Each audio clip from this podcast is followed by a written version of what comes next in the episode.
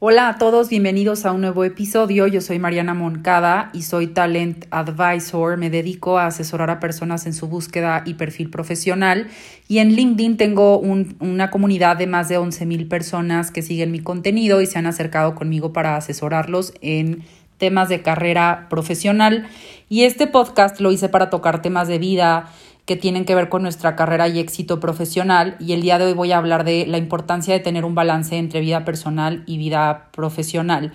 Yo creo que al final uno alimenta al otro, o sea, y, lo hablé en uno de estos episodios que hice eh, recientemente.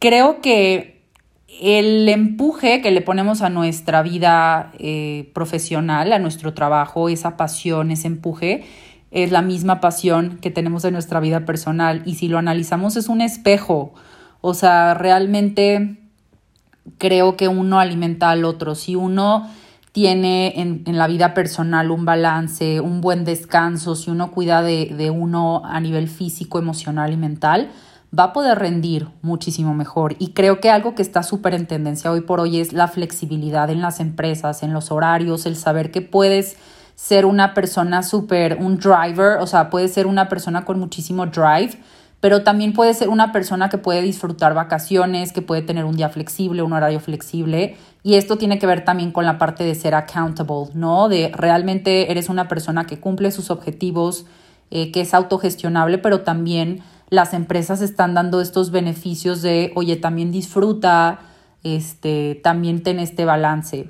No todo siempre es estar como hustling, no todo es estar con este drive, no todo es estar realmente trabajando todo el tiempo y eso también lo tenemos que aprender, ¿no? Hay tiempo para todo, está el tiempo y está, mm, están los ratos y espacios para trabajar intensamente, para darlo todo, pero también están los espacios en donde tenemos que atender nuestra vida personal, nuestra familia, nuestra red de contención, el tener actividades diferentes que nos desconecten, ¿no? Este, tener hobbies, el también eh, darnos nuestros gustos, comer rico, este, apapacharnos, todo eso nos recarga y es súper importante porque es obvio, las personas, los colaboradores que no pueden tener ese balance terminan explotando en sus posiciones y las empresas ya lo saben.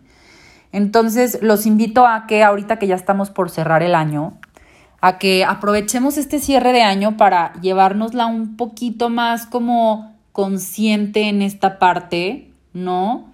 Sobre todo porque ahorita en diciembre son épocas como de apapacho, de familia, de vacación, y que podamos aprovechar este espacio para recargarnos de energía y empezar enero con todo, con todo el, las ganas ¿no? Pero también importante saber, no todo es siempre estar como hustling, ¿saben? O sea, no, no es, ya no está de moda estar como en este burnout de estar trabajando por trabajar, ya no es chic, ya no es cool, ya eso ya pasó. Ahora eh, lo que estamos tratando de crear son colaboradores sanos, físicamente, mentalmente, psicológicamente, porque así van a dar su mejor esfuerzo y queremos colaboradores felices, felices de que puedan saber que puedan tomarse un tiempo para atenderse, para ir de un, día de vacaciones. Eso es vivir, eso es disfrutar, eso es tener un balance, ¿no?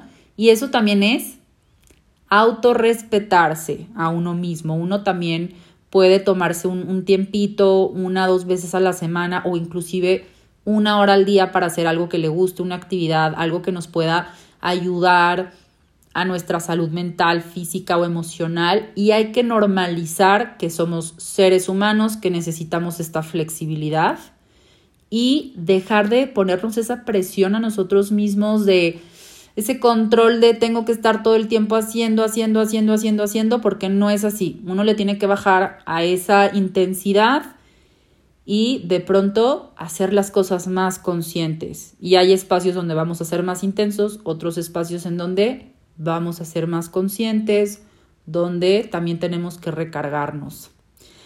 Espero que este episodio les haya ayudado. Saben que aquí estoy para asesorarlos en su búsqueda y perfil profesional. Muchas gracias por escucharme. Los veo en un próximo episodio. Chao.